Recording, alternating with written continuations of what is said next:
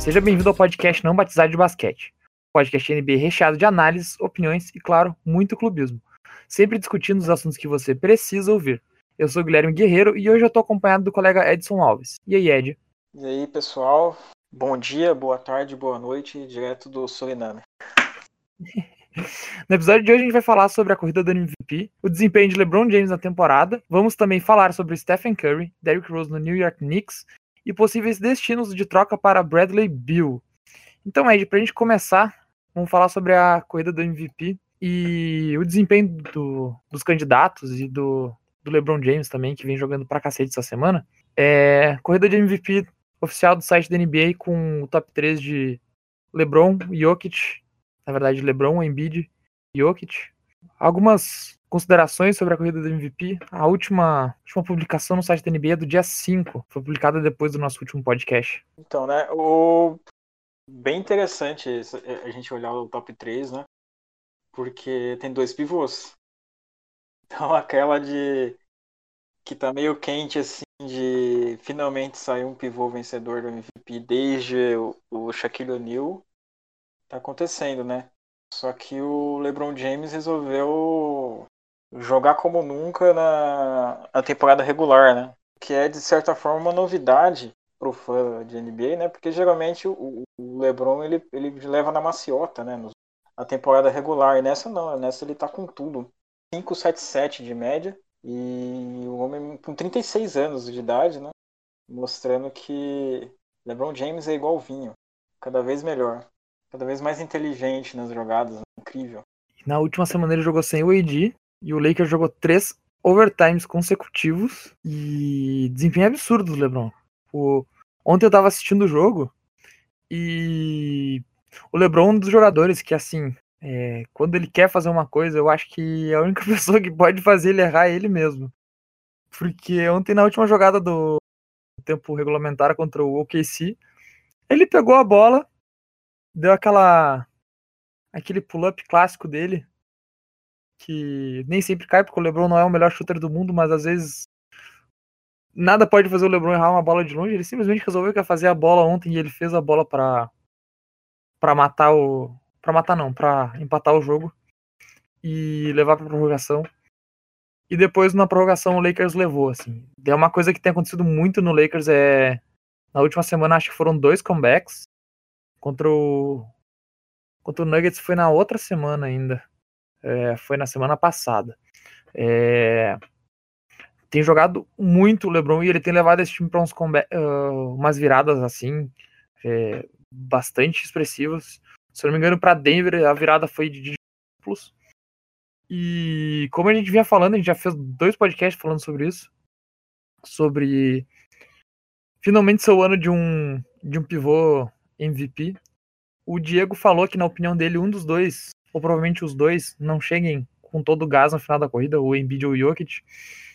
Só que a gente tá vendo é que não é nem isso que tá acontecendo, né? É o LeBron botando o time embaixo do braço e assumindo a ponta da, da corrida, enquanto os outros dois jogadores continuam jogando absurdo. Absurdo, assim. O Jokic teve um jogo de 50 pontos essa semana, se não me engano. E o, e o Embiid também carregando o Sixers, assim, jogando pra caralho. É...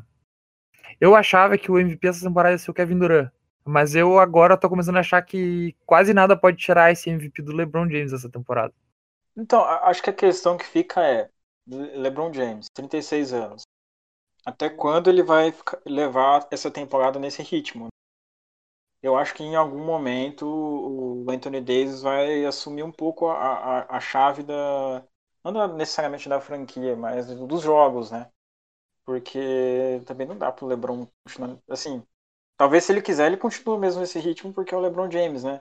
Mas talvez não seja tão necessário ele, ele continuar nesse ritmo alucinante. E acho que em algum momento da temporada vai ter essa troca de chaves. E aí vai ser uma oportunidade pro Embiid e pro Jokic subir, né, para cima nessa corrida. O Embiid, especialmente, é, a gente tem que se atentar também para ele não ter nenhum tipo de, de lesão, é, não perder jogos, né? Acho que é um, acho que é um ponto vermelho assim, a única bandeira vermelha que tem em cima do Embiid, né? é, assim, em relação a fôlego até o, o, final da temporada disputando MVP. E, e, aí chega no ponto que eu quero, que é o Jokic. Eu acho que se a gente for pensar mesmo assim, friamente no favoritismo, o Jokic pode sim abocanhar esse MVP, né? Um cenário onde o LeBron tira um pouquinho o pé para se poupar para os playoffs, né? O cara já está uma idade meio avançada e não é tão necessário ele jogar tanto assim e o com o Embiid perdendo um jogo aqui e outro ali, eu acho que é uma oportunidade interessante e o Kit emergir aí né, na corrida do, do MVP. Inclusive tem muita gente também que assim que tem a opinião do que o Jokic deveria estar em primeiro já nessa nessa nesse último MVP líder que saiu, né? Mas acho que foi, mas acho que foi bem justo sim pro LeBron, principalmente depois de tanto overtime e tanta coisa aí que o Lakers teve que passar nesses dias aí. Foi uma, uma homenagem boa aí. É, eu acho que. Acho que assim.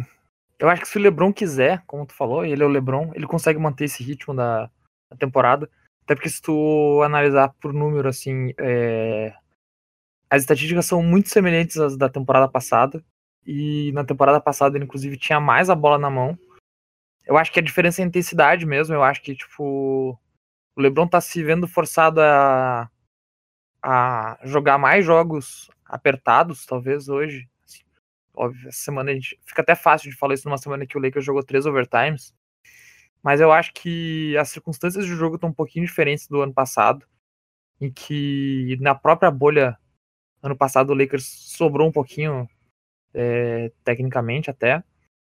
E acho que nesse ano o LeBron tá tendo que jogar joga um tempo parecido de jogo. É, as estatísticas de, de uso e de e etc são parecidas esse ano, mas a impressão que passa assim, no teste do olho é que é um ano em que o LeBron tá jogando de uma forma mais intensa. Assim. Uh, tá precisando é, fazer um pouco mais de esforço para botar esses mesmos stats e essas mesmas um desempenho parecido, acho que muito porque por falta do AD na última semana, acho que se influencia muito o tanto de, de esforço que o LeBron tem que colocar em quadra, até porque antes de dessa ausência que o que o AD tá agora fora alguns jogos, o AD já não vinha jogando no nível da temporada passada, então acho que as duas coisas colaboram para o LeBron ter que jogar numa intensidade um pouco maior para entregar o mesmo resultado, assim. Então, eu acho que se o AD voltar a jogar o que jogou temporada passada, o LeBron tem tudo para diminuir um pouco a intensidade e entregar os mesmos resultados. Então eu não sei se eu não sei, eu acho que é um pouco difícil mesmo assim. O LeBron, o resto da temporada eu acho que ele consegue manter esse ritmo de de, de estatística mesmo. Mas é um cara que tá defendendo muito também essa temporada, então tem, tem esse outro lado da bola também que a gente falou pouco agora. A gente vem falando pouco.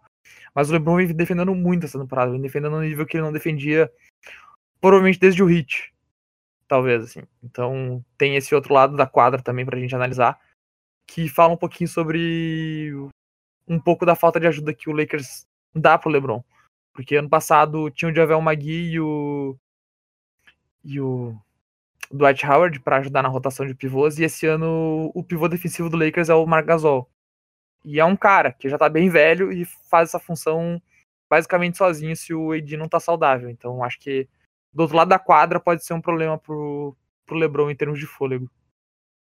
É, acho que a questão é essa. É, se o LeBron quiser, ele consegue, porque é o LeBron, mas talvez não seja necessário. A gente fica nessa. É, acho que em relação à defesa, eu, eu acho que o Lakers fez um, upgrade assim muito interessante no, no elenco. É, que tá pegando mesmo as baixas, né, velho? É, por mais que o pessoal fale do, do Caruso, por exemplo, assim, quando você perde uns caras igual ele que estão ali quando tá rolando ó, as trocas na defesa, o cara é agressivo, tá lá em cima. E o próprio Anthony Davis, que quando ele tá em quadra, a defesa é ancorada dele, né? Ele fica se ajustando sempre é, quando vai rolando as trocas. Então acho que o, o time tem sentido um pouco, assim, para se adaptar em relação a isso. E em relação ao Gasol e Howell, é uma questão pro Vogel, né? Porque o Harrell, quando tá em quadra, ele vira alvo número um, parece que, dos adversários. E ele, ele não consegue se, se manter o suficiente em frente aos pivôs, ou aos pivôs assim, na, quando acontecem os mismatches, as jogadas. E o Mark Gasol, ele. Não sei, cara, falta um pouquinho de, de, de movimento lateral para ele também, para conseguir, assim. É, principalmente quando cai na, na, troca, assim, ele pega um armador na frente dele, ele, ele fica muito para trás. Assim. Tá, mas... tá, a tá pegando pro Gasol, né? É, também. mas em questão assim de repertório, por exemplo, você pô, dá para você usar o Gasol para fazer pick and pop, dá para fazer usar ele como uma ponte passando a bola. Eu acho que aumentou o repertório do Lakers. Tem que estar tá todo mundo saudável. E acho que a ausência do Edi assim é, é, é, é bem complicada mesmo. Assim. É um jogador muito importante. E em relação ainda à corrida do, do MVP, focou bem no, no top 3, mas em quarto está o Kevin Durant, que acho que é uma das narrativas mais impressionantes da temporada, porque mesmo as pessoas mais otimistas não, não tinha muita noção de que ele voltaria num ritmo tão alucinante como ele voltou. É, todo mundo, pô, acho que talvez o Kevin Durant volte a 70% do que ele joga. Ah, talvez 60%. Tava, tipo, tem uma certa onda de pessimismo, mas até quem é otimista acho que não imaginava que ele ia voltar fazendo 30 pontos por jogo entre os cestinhas da, da liga. E jogando nesse um nível assim absurdo assim de intensidade assim. Ele tá muito intenso ele tá com muita gana de jogo assim. Acho que ficar um ano sem jogar deixou o cara maluco pra entrar em quadro e destruir né? Acho então... que fica aí a, a lição de que se as pessoas tinham alguma dúvida se o LeBron se o Kevin Durant ia voltar assim. As pessoas achavam que ele ia voltar a 70%, 60%. Fica ele só, eu acho que ele jogava menos de 60% do que podia no Golden State, então, né? Fez é, mais... ele escondeu o jogo. Isso aqui é 70% do Kevin Durant no Golden State, era 50%. É, acho que ele enganou todo mundo. acho que ele só deixava o 100% pra final só. Nossa, é, é completamente absurdo, cara. O Kevin Durant. Nossa, era a minha não, pick de MVP, mas teve... eu acho que na corrida tá descolando um pouco já, mas eu acho que. Nossa.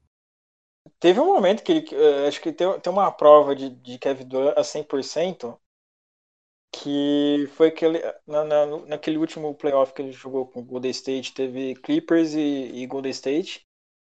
Aí acho que o, o Pat Beverly, né, fez um, um jogo ali defensivo ali, assim, digno de elogio, né, e tal. Aí ele, acho que ele falou numa entrevista lá, provocou o cara, o Duran, né, e tal. E aí o Duran ficou meio puto. No jogo seguinte, assim, o Golden State jogava, jogava com muita movimentação de bola, né? Não era um time de tanta isolation, assim, né? Mas aí o cara ficou bravo e requisitou, ele requisitou a bola e enfiou 50 pontos na cara do, do Beverly, né? Aí teve até aquela entrevista do Beverly arrependido. Putz, acho que eu não devia ter provocado o cara, né? É louco, porque não tem o que você fazer. Se o cara jogar puto contra você, você tá muito fodido, porque ele. A altura que ele tem e com a velocidade que ele tem, tanto faz quem, quem tiver marcando ele, cara. Porque ele vai punir de qualquer jeito. Nesses playoffs aí, o KD teve média de 32 pontos e se inclui o jogo que ele saiu na metade do segundo quarto contra o, o Raptors, então já, já desconta um pouquinho. Nossa, ele tava, ele tava jogando um absurdo quando caiu naqueles playoffs. É... Acho que uma das lesões que eu mais fiquei triste, assim, de, de ver acontecendo na NBA foi a do Kevin Durant, porque eu acho que a NBA é tão melhor quando o Kevin Durant tá jogando, assim, tipo. Sim, e ele já tava meio baleado, ele tava baleado naquele jogo e tava metendo bola. Então, é, isso deixou ainda mais triste a lesão, né? Mas eu acho que, em termos de MVP dessa temporada, eu acho que começa a descolar um pouco, talvez, em termos de impacto. Eu acho que o top 3 começa a descolar um pouco do Kevin Durant e talvez do Kawhi Leonard. Acho que por um motivo principal, que é o fato de que o Kevin Durant e o Kawhi Leonard têm no time outros alfas. É, não alfas tão bons quanto eles, eu não acho que o Paul George, James Harden e Kyrie Irving estejam nesse nível, mas eu acho que o fato de que tem dois, dois caras, dois alfas em cada um desses times divide um pouco a responsabilidade de quem tá tendo todo esse impacto no time, sabe? Eu acho que quando se fala de LeBron James com a temporada abaixo da, da, do esperado que o Edi tá fazendo, o Joel Embiid, que é absolutamente o melhor jogador do Philadelphia 76ers, e o Nikola Jokic que tá jogando tudo que tá jogando num Denver que por, o segundo melhor jogador, por exemplo, que é o Jamal Murray, não tá jogando que, que se esperava. Eu acho que esses três jogadores hoje na corrida começam a descolar um pouco do principalmente do Duran e do Kawhi Leonard, assim, em termos de É, chance de MVP. Até pelo fato que em algum momento acho que o Duran vai ter que dar uma descansada também. Que, na verdade, eventualmente ele perde um jogo aqui, outro ali, dando uma, uma descansada. Eu acho que isso vai ser recorrente ao longo da temporada, então pode ser algo que faça algum tipo de diferença nessa corrida também. É, o, Kawhi, o- o Kawhi tem parado de descansar, né? Ele, ele, ele ficou uns bons anos aí sem jogar back-to-back e tal, e parece que nessa temporada aí ele deu uma mudada, né? Alguém chamou atenção ali do, do- do- dos caras ali do elenco, né? Que teve toda aquela briga por privilégios, né? Que tava rolando, o Paul George do, Kawhi. E nessa temporada ele tem abrido mão um pouco aí nos back-to-backs. Mas mesmo assim eu não, eu não, não vejo ele emergindo tanto assim na, na briga do MVP quanto os outros concorrentes. Então a gente vai. Hoje o podcast vai ser um pouco mais curto, porque eu e, eu e Ed estamos sozinhos. Então a gente vai partir para as nossas miscelâneas da semana. A gente parte falando da primeira miscelânea da semana, que é o Derrick Rose no New York Knicks. Já falo aqui que para mim Derrick Rose no New York Knicks é um movimento underrated. Eu acho que o cara chegou de graça no Knicks. Mas eu queria saber a opinião do Ed, que acompanha mais de perto o Knicks, sobre a chegada. A segunda chegada do Derrick Rose em Nova York agora sob o comando do Tom Thibodeau, que foi o técnico que levou ele para a temporada de MVP. Logicamente, ele não vai ser MVP da temporada regular com o Knicks, mas enfim, fica a pequena informação. É, o que, que tu acha da chegada do Derrick Rose no Knicks, Ed? É, depois de uma primeira passagem que não, não deixou muita saudade, né? É, Rose ele volta com, em um cenário bem diferente, né? Que ele encontrou na primeira passagem. É uma troca muito boa pro New York Knicks, porque é um dos piores ataques da liga, apesar de ser uma das melhores defesas. É, é um time que no ataque sobrevive muito no, nas costas do Julius Randle, que é uma máquina de mismatch ambulante, assim. É, grande temporada, inclusive, né, do, do Julius Randle no New York Knicks. É, os caras usam ele de várias formas, assim, no ataque, assim, punindo pivô, punindo ala pivô. É, se botar um cara menor, mais rápido, ele, ele vai explorar. Só que só essa, só essa jogada de, de segurança é muito pouco. Porque ao redor dele, é, você tem o Alf- Alfred Payton, que não é um, um grande chutador, não é um cara que sabe criar para si mesmo. O RJ Barrett, é, apesar do potencial, ah, ele perde muitos chutes, muitos arremessos. assim. Depende muito de, de pisar dentro da área pintada. Só que para ele pisar dentro da área pintada, precisava de mais chutadores em volta, né? Para poder espaçar mais a quadra. O que não é o contexto do New York Knicks, porque ainda mais o pivô Mitch Robinson, que é um cara que não chuta também. Então tem um monte de não chutadores no time e só o Julius Randle lá para se virar no ataque. Então a chegada do Rose é é exatamente para isso, né? Para ter alguém com bola de segurança, alguém que não precise de outro jogador criando para ele. O Derrick Rose ele consegue criar para si mesmo. E aí a gente pensa na, nas, na- nas jogadas clutch, né? para matar os jogos, né? Não perder o, o fio da meada nos jogos. É, apesar de ter o, o Emmanuel Kickley emergindo, né, no, no elenco, né, um, assim, um, prospecto muito interessante, é, não dá pra gente esperar de, de um rookie que fique com, todo, com toda essa responsabilidade, né? Então, até a chegada do Rose é, é interessante nesse aspecto, né? Ele pode tutelar de alguma forma o Emmanuel Kickley no New York Knicks. E custou muito barato, né? Vamos, vamos ser honestos que custou uma balinha sete belo a chegada do Rose. Porque eles deram uma, uma pique aleatória aí de segunda rodada e que não tinha tanto valor, sinceramente. E mandaram o Dennis Smith. O Dennis Smith era um cara que nem estava jogando, é, nem tava. não entrava em quadra. Ele, tinha até pedido pra recen- D-League? Sim, pediu recentemente para jogar na D-League, né? Porque não estava tendo nenhum tipo de minutagem dentro do, do elenco principal. E tava no, ele tá no ano meio que de aspirante, né? Ele vai virar um agente restrito, né? Então, tecnicamente, é uma, é era uma temporada para ele jogar tudo que podia para conseguir assinar um contrato interessante na Free Agency, né? Então, de certa forma, foi bom para ele e foi bom e ótimo pro Knicks, né? Que se livrou de um de um cara que nem usava para pegar um jogador que pode ser bem importante aí nessa nessa campanha até surpreendente do, dos Knicks, né? De brigar pelos playoffs aí, play-in pelo menos.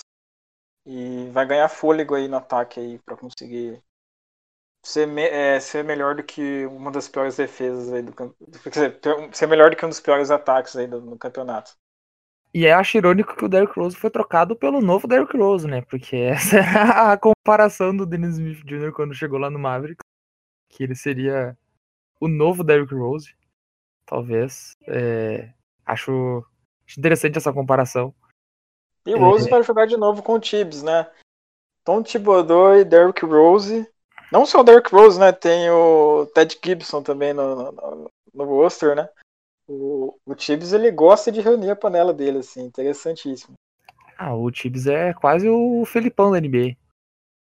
É a família Tibbs aí sendo a família reunida. Thibodeau.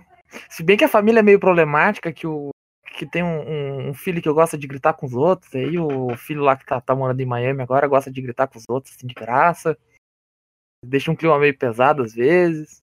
O tem, filho pródigo. É, o, filho, o filho de. O filho que tá morando lá, lá em Miami. É o melhor, é o, é o que joga mais bola, mas ele é mais meio problemático. É, cara, eu acho a aquisição do Rose, assim, sem mentira. Eu queria muito o Rose de volta no Bulls. E é mais do que do que nostalgia e, e saudosismo, assim. Eu acho que o Rose tem potencial para ser um dos melhores reservas da liga ainda. Como ele foi ano passado pelo Pistons e como ele foi no ano anterior pelo Timberwolves. É, eu acho que ele tem potencial para ser um desses caras aí, um dos melhores é, instant offense da liga, assim. Eu acho que tem muito potencial de ser esse cara. E eu acho que ele tem um diferencial em cima dos outros caras que fazem essa função, que é de ser um cara que já foi um, um point guard titular, assim, e um MVP de um, de um contender, assim. E eu, eu, acho que aí entra um diferencial enorme dele, que é, embora a função dele seja criar para ele mesmo, o Rose é o cara que sabe o que é ser floor general de um, de um time de NBA, assim. Eu acho que ele é o cara que, que ele tem um QI, assim, de jogo, muito acima da média do que tu vai encontrar pro cara que vai fazer essa função que provavelmente ele vai desempenhar hoje. Assim. Eu acho Sim. que função ele pode ser. Eu acho que ele pode ser um dos melhores da liga, assim. E por estar no ano de aspirante, né? É, é, assim, é, é bem importante para ele, né? Porque ele tem uma chance de. Faz, ele vai ter. Pode ter um papel de muito destaque e conseguir um, um contrato interessante ou uma nova narrativa, né? Na uma chance de melhor. Né? E se ele for um dos protagonistas aí de uma improvável entrada do New York Knicks no, nos playoffs, assim, vai ser uma história muito interessante. Vai valorizar muito ele. E, cara, eu acho que essa aquisição é muito boa, assim. E o Tibodol também tá no, tá num ano de redenção, né? Depois de daquela saída conturbada de, de Minnesota, que, como eu falei, teve a briga com o Jimmy Butler, que a gente não sabe se a relação do Jimmy Butler com o Tibodol foi totalmente destruída ali no momento, mas a gente pode saber que aconteceu um probleminha ali, que foi a questão daquele treino lá que o Jimmy Butler basicamente chamou o time da D-League do Wolves para jogar contra os titulares e, e ganhou. e gritou na cara do, do Tibodó que, precisava, que o Tibodó precisava dele para vencer. Aconteceu. É, fazer boatos que, que, ele, que ele gritou tanto que o Carl Anthony Tal se, se borrou todo. É, e o Tibbs estava meio que descredibilizado, né? Porque o Tibbs é o cara que, quando tu pensa no cara nele treinando, é o cara durão, é o cara que bota o time titular para jogar 35 minutos por jogo, é o cara que tem o elenco na palma da mão. E a passagem dele por Minnesota deu uma boa queimada nessa reputação do Tibbs. Acho que o Tibbs ele sofreu um choque lá, né, em Minnesota, né? Porque ele pegou assim um time assim com bons talentos, só que de gerações bem diferentes, né? Carl Towns e o Wiggins, eles são de uma geração já muito mais conectada. É, o Carl Anthony Towns é um cara que depois do jogo ele vai fazer live de Fortnite. E os caras mais, tipo Jimmy Butler, Ted Gibson, os caras assim que já mais ligados, um pouco mais ligados com ele guarda, né? Acham isso meio zoado, né? E aí um clima muito louco no, no elenco, né? De cobrança, né? É, quando perdia, o, o tal saía de boa. Pô, como que você sai de boa assim? Como que você vai fazer uma live depois do jogo e tal? E na real os caras não compreendiam, né? Que é só o jeito dele. Eh, assim, tem aspectos de, de liderança assim, diferentes, né? Essa, essa, nova geração de jogadores é, tem um, uma mentalidade um pouco diferente, né? Não ficar se xingando na quadra. Apesar do, do, do ter, ter aquele arranca-rabo, né? Com o Embiid na, na, outra temporada, né? Que os caras saíram dando um gancho no outro ali, o clima esquentou pra caramba. Mas não é muito deles, né? Esse, esse, tipo de. essas atitudes mais velha guarda, né? Os caras têm um outro tipo de mentalidade. Eu acho que o Tibbs não conseguiu gerenciar isso aí, não conseguiu é, encontrar uma simetria para conseguir fazer funcionar. Apesar de eles terem conseguido atingir o. conseguido ir aos playoffs, né? Em uma temporada. Mas na temporada seguinte ali o negócio foi tudo pro espaço mesmo. Com o Butler chutando o pau da barraca. Eu acho que o choque que o Tibbs teve foi que pela primeira vez na vida dele, porque ele chegou antes do, do Butler, né? Chegou na temporada anterior. Eu acho que um choque que o, que o, que o Tibbs teve foi de. Além da, de treinar um time de outra geração, foi o fato de que pela primeira vez na vida dele ele estava treinando um time discutivelmente ruim. Assim, é, de talento. N não de talento potencial, mas tipo um time que que no momento em que o Tibbs chegou não era um time bom o time do, do Wolves não era um time bom ali naquele momento. E eu acho que isso faz muita diferença. Ele, te, ele pegou ali um time que era muito novo. O Lavine arrebentou o anterior cruzado antes do All-Star Game. Então, ele dos três melhores jogadores do time, ele já não tinha um para fazer aquela primeira temporada. Eu acho que. Eu não duvido que aquela relação ali entre o Tibbs e o, e o Wiggins e Carl Anthony Towns tenha sido desgastada ali já na primeira temporada que eu acho que o Tibbs se, se encontrou numa, numa situação que não era comum para ele.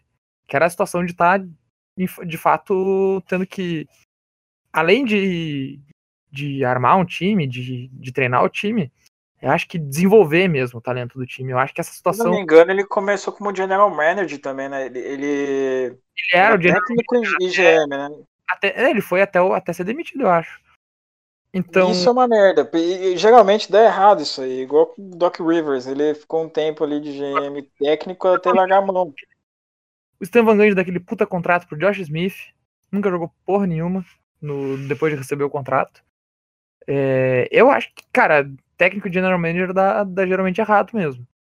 É, acho que Porque o general manager é outro feeling, cara. O, o cara pra ser general manager, ele tem que ter um feeling pra para saber trocar os caras, saber lidar. E é diferente do técnico, porque o técnico às vezes ele tem que incentivar. E pô, o cara não tem que, como ele desligar dois. ativar um personagem e desligar o outro. É ele mesmo ali o tempo todo, né? Então é muito complicado, porque ele é o cara que vai dar o um aumento, pro, que é o cara que vai dar o contrato pro jogador e é o cara que vai colocar em quadra também. Então é... e, toda a tua, e toda a tua decisão de general manager ela é, ela é automaticamente é colocado em xeque, né? Eu lembro que no o Doc Rivers tinha muito o papo de que ele tava, que ele tava dando contrato pro. que ele tinha dado contrato pro Austin Rivers porque era o filho dele. Eu, tipo, eu não sei como é que uma pessoa, tipo, de verdade pensa isso num.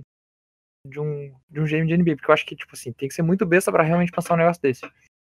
Mas, alguns anos depois, se provou que o cara não tava errado, não, e que o filho dele era realmente um jogador de, de rotação muito decente pra liga. Foi um jogador muito importante depois pro Rockets. É, e eu acho que não é só na NBA, não, viu? Tipo, na NFL, há algum tempo já, já se tem essa discussão também de que talvez general manager e, e head coach não sejam duas funções que sejam muito. que dê muito certo, assim, acumular elas. É o sonho do Vanderlei Luxemburgo ser manager e controlar dele, tudo. Dele do São Paulo. É, os caras querem controlar oh, tudo dá o cargo de, de manager pro São Paulo aí e o cara faz o terror. É... Ele vai pedir mais 10 jogadores cada derrota. Teve na, na NFL mesmo, ano passado, teve um caso muito icônico, que foi o, o head coach barra GM do Houston, Houston Texans. É, não lembro o nome dele. O Bill O'Brien. é que o cara tinha uma rixa com o wide receiver do time e ele foi lá e trocou o wide receiver do time. Por dois sacos de, de bala. E era um dos Eu não, eu não lembro o nome do cara agora. E eu também não sou um fã hardcore de NFL, mas eu lembro que isso aconteceu. Teve essa discussão aí, que o Bill O'Brien trocou um dos melhores wide receivers da liga por um, um running back velho e umas pick nada a ver. Então, é muito complicado, é como, né, tipo, o cara Só não... É, pouquíssimos não casos cara. que dá certo isso aí, é muito difícil, ainda mais a NBA. E acho que a gente já falou aqui do Rose no Knicks. Acho que a gente pode começar nosso nossa sessão viagem aqui. A gente trouxe vou trazer para discussão aqui o Bradley Bill de novo. E Ed, fala uma, um possível destino aí pro Bradley Bill para nós. Olha, sinceramente, pode parecer manjado, né? Mas os destinos mais interessantes são os destinos onde já tem uma estrela é, confirmada, né, já na, nas franquias, né? Então eu penso primeiramente no Miami Heat, que já tem pelo, pelo menos duas estrelas já no, no, elenco, né? E tem uma série de jogadores jovens para poder estar tá enviando na troca, assim. É um, o Miami Heat pode produzir um cenário bem incrível para conseguir o Bradley Bill. É, o Lakers de sempre pode pingar aí. Ainda mais se o Bradley Bill em algum momento pedir troca e, e fazer algo. Não igual o Harden, porque eu acho que eu não vejo ninguém mais fazendo igual o Harden fez assim. Aquela loucura assim para poder ser trocado.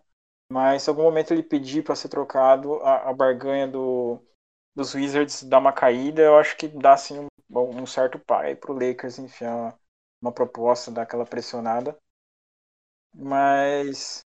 E aí tem times que estão ali um pouco atrás ali na espreita ali para querendo uma estrela para construir mais em volta, tipo o próprio Knicks e o Chicago Bulls, que tem ambos têm uma, uma, uma estrela emergente, né? É, Zach Lavine de um lado e Julius Randle do outro. E são times que têm ativos interessantes, assim, jogadores jovens, é, picks de draft, e poderiam entrar nessa, nessa, nessa corrida aí, mas ainda o, o contender para mim do, de Bradley Bill seria Miami Heat ainda. Eu acho que o Miami Heat é um, é um destino muito interessante. É... A gente estava conversando em off antes de começar o, o, podcast que os contratos dos jogadores importantes do Knicks que poderiam ser moedas de troca são muito baixos. Assim, é... para quem não trazer aqui, o Tyler Hero ganha 2 milhões e meio, o Duncan Robinson ganha 1 milhão e 600. Esses contratos são muito baixos. Só que o, o Miami Heat tem um, uma moeda de troca muito importante. Eu ainda acho que esse cara foi. ganhou uma extensão por causa dessa utilidade de ser usado como uma moeda de troca ainda no futuro, que é o André Godala, que ganha 15 milhões de dólares. É... Eu acho que o Heat pode sim fazer um, um, pacote interessante, centrado no Tyler Hero e no Duncan Robinson, envolvendo o Igodala por questões salariais aí na troca. E, e eu acho que é uma troca que tem tudo para dar muito certo, assim, pro Hit. Só o problema são picks, né, Ed? A gente tava conversando antes, o Hit não tem pique agora para dar pro Wizards. É, no caso teria que incluir picks bem futuras, né?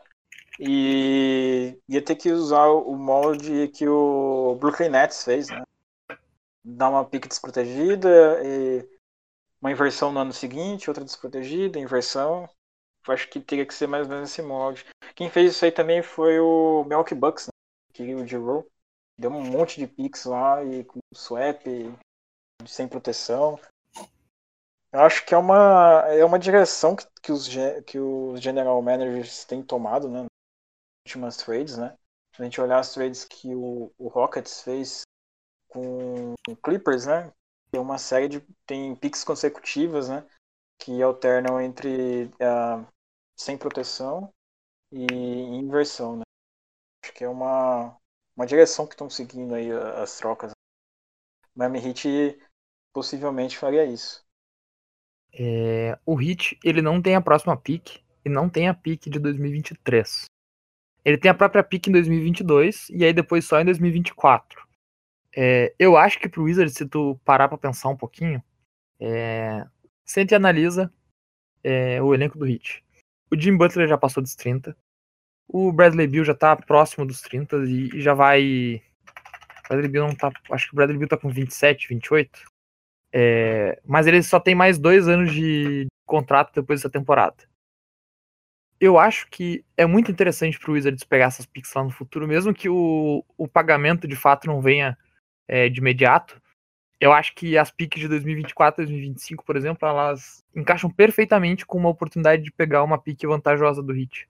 De pegar uma pique em um ano que o Hit não jogue não jogue bem, é, que caia da, saia da loteria porque o elenco do Heat, como tá montado hoje, é um elenco que, sem o Jimmy Butler, por exemplo, é um elenco que não rende, não rende muito. Então, lógico, muita coisa, muita coisa pode mudar é, nos próximos 3, 4 anos. Mas eu acho que pode ser até melhor pro Wizards pegar uma pick do Heat de 2024, 2025, do que pegar uma pick do Heat de 2021, 2023, que talvez sejam picks que não sejam interessantes, assim, em termos de, de posição é, dentro ou fora da loteria. É, é, a minha visão, pelo menos. É, acho que seria um método, né, para maximizar a troca, né? Pix de 2026, 2027. É, até porque o Wizards precisa capitalizar em cima do, do Bill, né? Porque é o melhor ativo deles em anos aí, eles fazer de tudo para conseguir o máximo possível. É, eu acho que, assim, olhando só para o basquete e não falando de ativos, é, eu gostaria muito, muito, muito mesmo de ter o Bradley Bill no elenco do Bulls montado como é hoje, tá? E não é só porque o Bill é muito bom.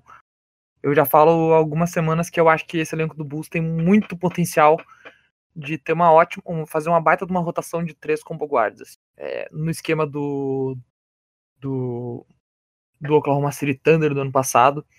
É, eu acho que o, o Bulls tem esse potencial de ter, de ter os três jogadores de maior volume de jogo do elenco serem três guardas, eu acho que isso pode acontecer perfeitamente. Porque eu acho que falta esse combo guard para jogar do lado do Kobe White e do Zach Lavine ali para completar um trio que faça ali na casa dos 20 pontos por jogo. Eu acho que isso é bem possível. É, eu acho que por razões de basquete eu queria muito o Bill no Bulls assim.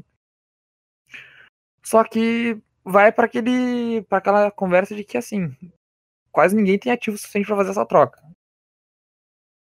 E eu não sei se os ativos que o Bulls tem eu trocaria pelo Bill, assim.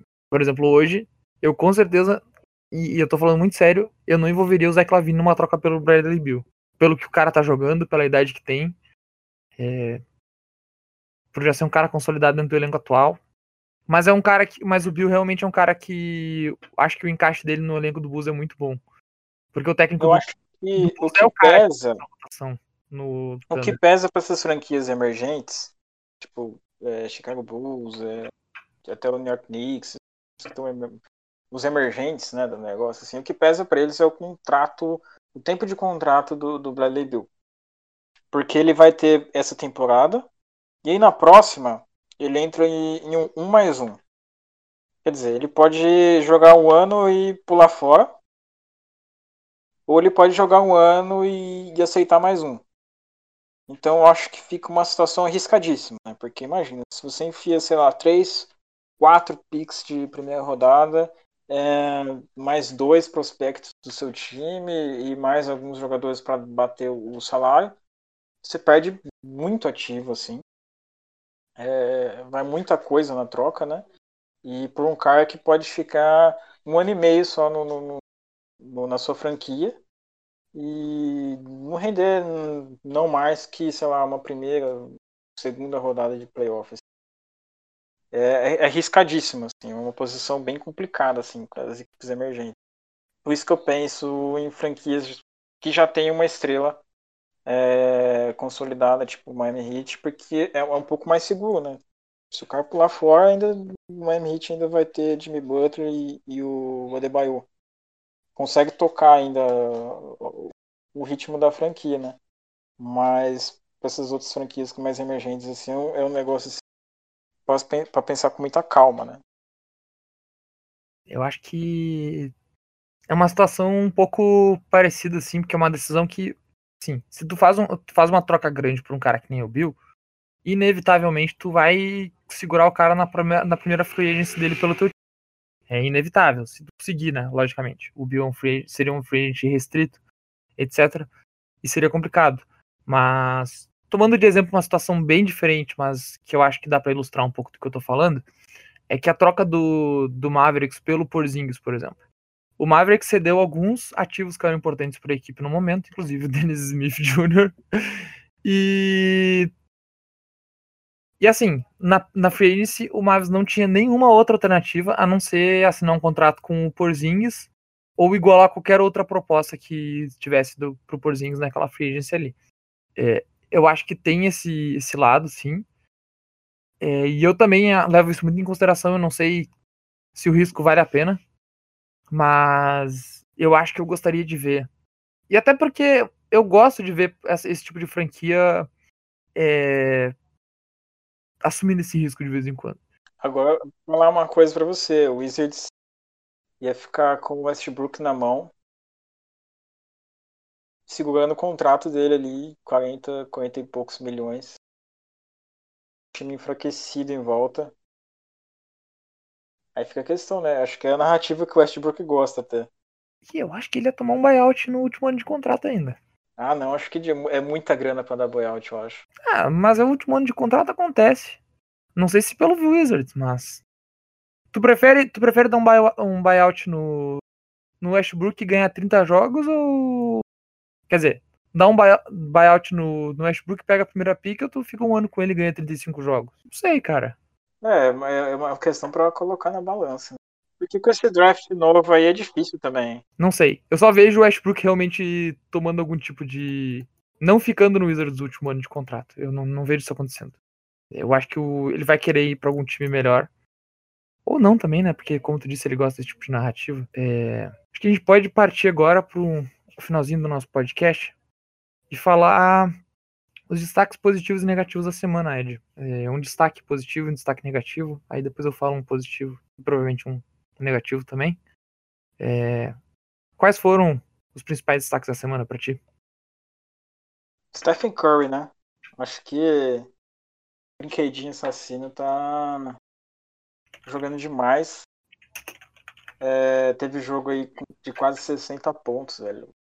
E o, o, que mais impressiona é que são jogos assim que ele fica com um field goal muito alto.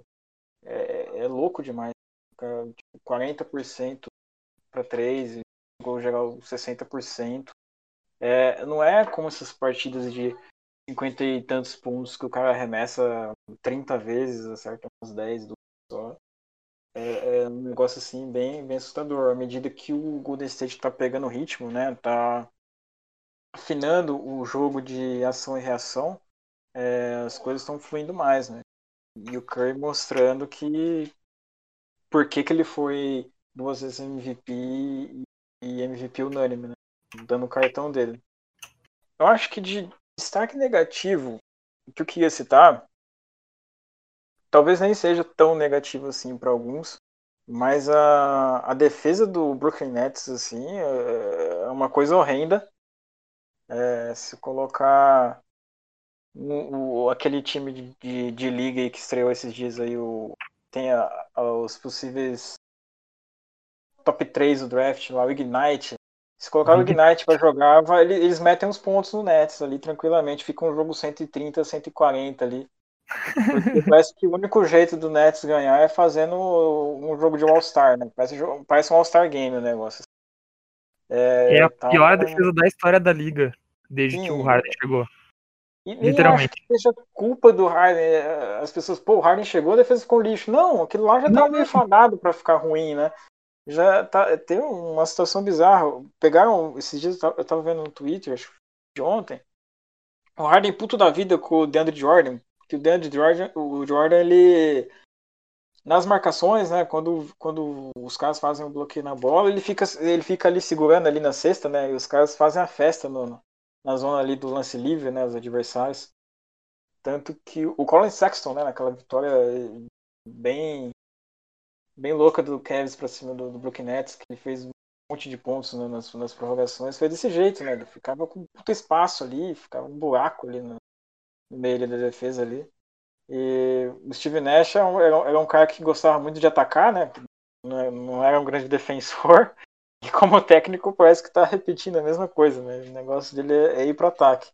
Mas tem que, é, eu acho que é de se pensar essa, essa defesa aí, um destaque muito negativo e talvez pode refletir no, nos playoffs de alguma forma, por mais que eles tenham uma artilharia pesadíssima, é, eu, eu, não, assim, eu custo imaginar como que vai ser nos playoffs jogar vários jogos de 140, 130, né? Acho que nunca teve um, um campeão da NBA que, que não tivesse uma defesa no, no, mínimo top 6, top 7. Eu acho que não teve nenhum que não fosse top 10. Sim, então vai ser assim, uma questão bem complicada. Como que o Steve Nash vai resolver essa peneira aí? Eu acho que o problema, como tu falou, não é a chegada do Harden. Eu acho que o problema é quem saiu. Porque a âncora da defesa do Nets era o. Era o, o pivô que agora tá no Cavs, que eu esqueci. Jarrett Allen o Jared Allen era a âncora do, da defesa do Cavs. E agora Sim, o cara que tá jogando mais minutos na 5 do Nets é o Jeff Green. Porque o DeAndre Jordan, que era um cara que foi candidato a Defensive Player of the Year já no passado, no passado de 5 anos atrás, é... o DeAndre Jordan não tá jogando nada na defesa. O cara, ele parece que, ele perdeu toda a mobilidade dele, parece lateral, que já não era tanto assim no tempo de, de Clippers, mas ele era um cara muito atlético. E parece que o QI de jogo dele também tá, tá assim. Eu acho que o QI de, de jogo dele foi embora, junto com o Chris Paul, provavelmente, do Clippers. porque, cara. É muito difícil, né? Porque nas trocas ele não consegue se recuperar, né? Ele não, ele não consegue apertar quando o jogador do pick and roll dá, faz o, a volta, né? Ele não consegue segurar o cara. Se ele e... cai algum fake, alguma coisa, ele, tá, ele fica batido muito fácil. E o e George um Allen não, o George Allen era um cara super, era um gurizão super atlético, né? De braços longos. Então, pô, você tem um braço longo, você consegue contestar vários chutes, né? E, e o DeAndre Jordan era um cara super atlético e, e, mais, rápido, mais rápido que a média da posição antes. Agora que ele virou um João, tá, é complicado para ele defender. É... E se o melhor defensor do, do Brooklyn Nets é o Kevin Durant, é, tem que coçar a cabeça. Né? Não dá. Por mais que o Kevin Durant não, não seja de se jogar fora na defesa, ele não pode ser o melhor defensor do time. Né? Falta um cara que saiba defender na bola nesse time aí do, do Brooklyn Nets. Não sei como que eles vão se virar, se eles vão achar alguém. Sei lá, pegar o Lance Stephenson aí, na, buscar o cara lá na China. Pegar qualquer cara ali que, tenha consiga ficar ali na bola ali marcando. E pô, eles trouxeram, acho que foi essa semana, velho, o Von Lé. Eu, eu já achei que ele tava até aposentado na Europa, na Europa assim, sabe? E o Noah ruim?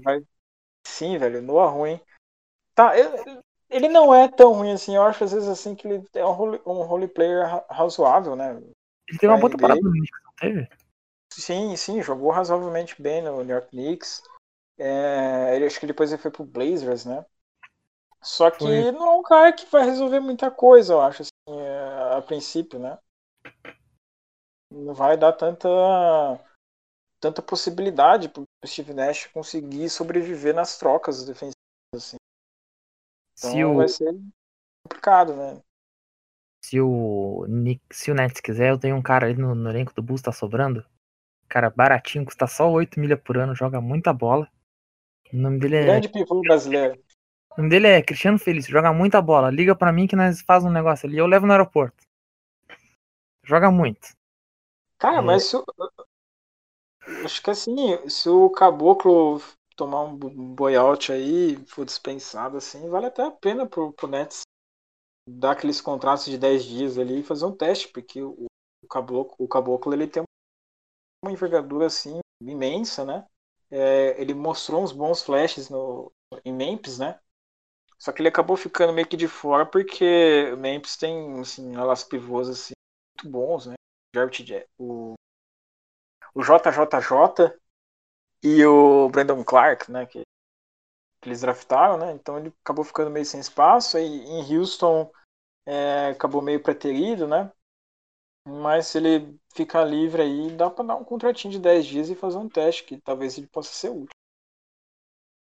Steve Ele é o cara-. O Bruno Caboclo é o. É o anti-Giannis. Em pessoa. Sim. Slenderman. Destaque, todo destaque negativo foi a semana do Nets. É, cara, o meu destaque positivo dessa semana, só pra consagrar a maldição do, do podcast, que a gente falou aqui, o Mavs não tá jogando nada.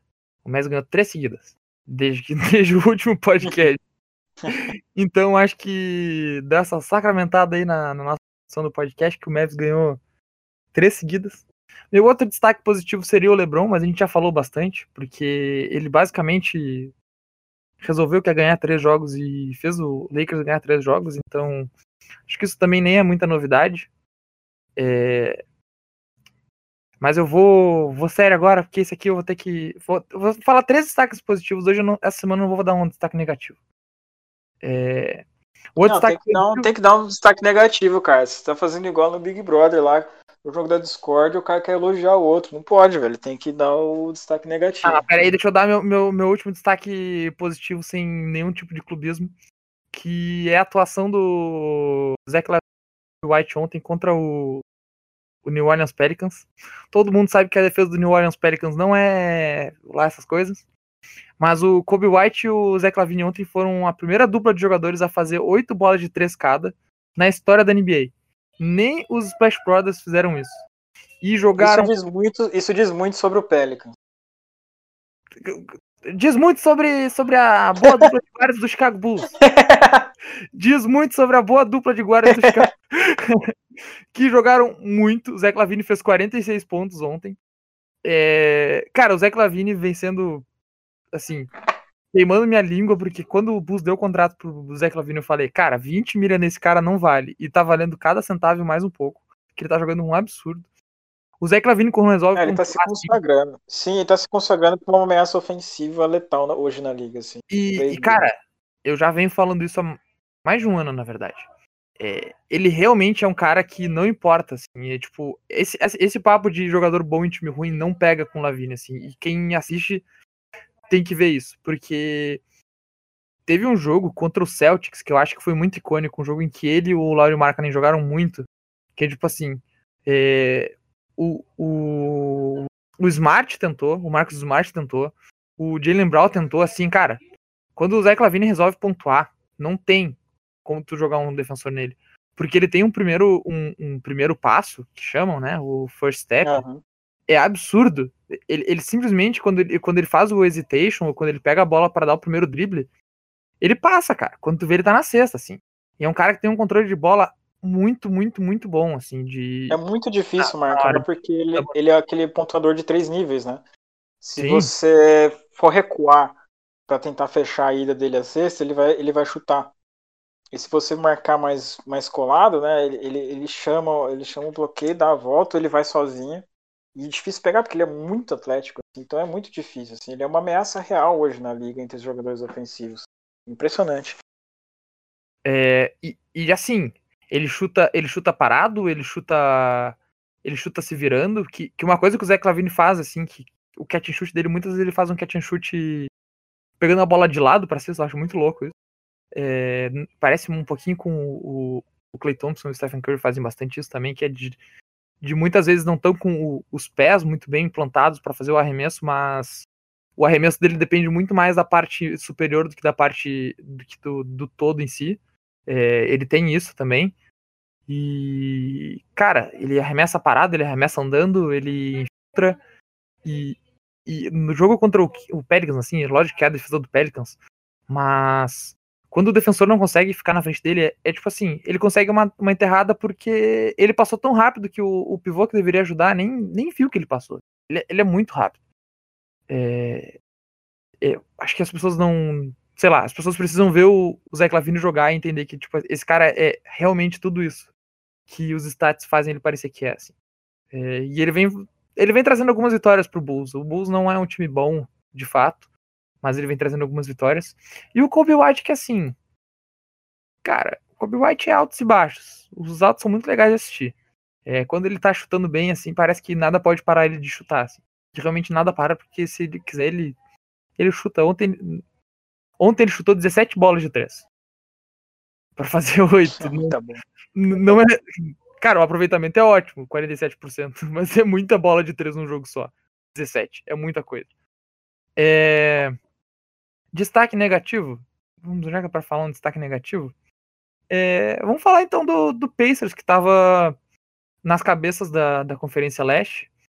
E agora quatro vitórias, quatro derrotas consecutivas. E agora tá em sexto lugar já.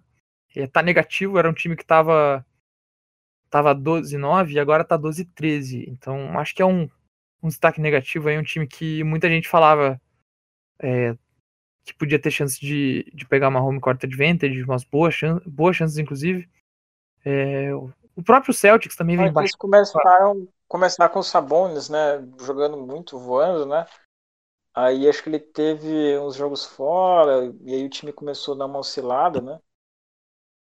Acho que Acho que o. É. E o Miles Turner, natural, tava, né? jogando muito. o Miles Turner tava jogando muito de temporada também. É, E o Oladipo saiu, né? O Oladipo saiu, o Levert chegou, mas e não pôde estrear ainda. é, o Levert não, não pode estrear ainda por um tempo, né? Ele tá cirurgia, né? É. inclusive. É, e o Celtics também, porque eu vou trazer aqui, dois, tô trazendo dois times que queimaram minha língua de novo, porque eu achei que o Raptors não pegava mais é, home court advantage. Assim, só que o Raptors já, já tá subindo e já tá em quinto lugar, e o Celtics e o Pacers estão, parece que se, se desencontrando um pouquinho, assim. O Celtics tem muita coisa pra resolver, eu acho, durante a temporada. Tem o Uhum. Kemba Walker Então- fora de ritmo de jogo total. É, são reportes essa semana do Celtics é, que os GMs da liga, né, em volta da liga, é, eles suspeitam que o Celtics está tramando alguma trade aí. Fica no ar. O que, que, o o que, que o Danny Ainge vai. O que, que o Danny Ainge tá bolando aí? Sabe Pela décima vez. Tava te tava falando, eu tava vendo um podcast, ouvindo um podcastzinho, e o cara falou assim, pelo amor de Deus, eu já não aguento mais ver o cara falando que o Celtics vai trocar por alguém. Que o Celtics nunca troca por alguém. Tipo, Isso não vai acontecer, velho. Isso não vai acontecer. É, cara, não. Todo ano.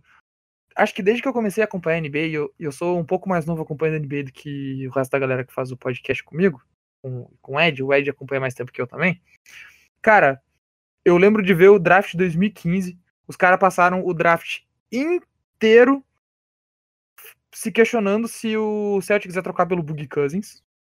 O draft inteiro de 2015, os caras passaram enchendo o saco se o Celtics ia trocar ou não pelo Boogie Cousins. Desde lá, teve o Anthony Davis. Cara, É, muito. a grande troca do Celtics nunca aconteceu, apesar de ter rolado a troca pelo Kyrie Irving. Mas a grande blockbuster do Celtics nunca aconteceu de fato. assim. é, Enfim.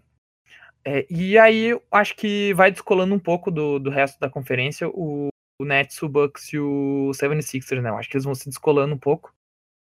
E aí eu acho que o quarto lugar vai ficar em aberto. Eu achei que o quarto lugar ia ficar entre Celtics e Pacers. Eu acho que o Raptors, com esses dois times em queda, acho que o Raptors aparece como um candidato de novo. É, Enfim. Eu acho que meu destaque negativo é o Pacers e o Celtics, são dois times que eu achei que iam estar mais consolidados na parte cima do, do leste, nesse ponto da temporada, depois do, do início de temporada que eles tiveram.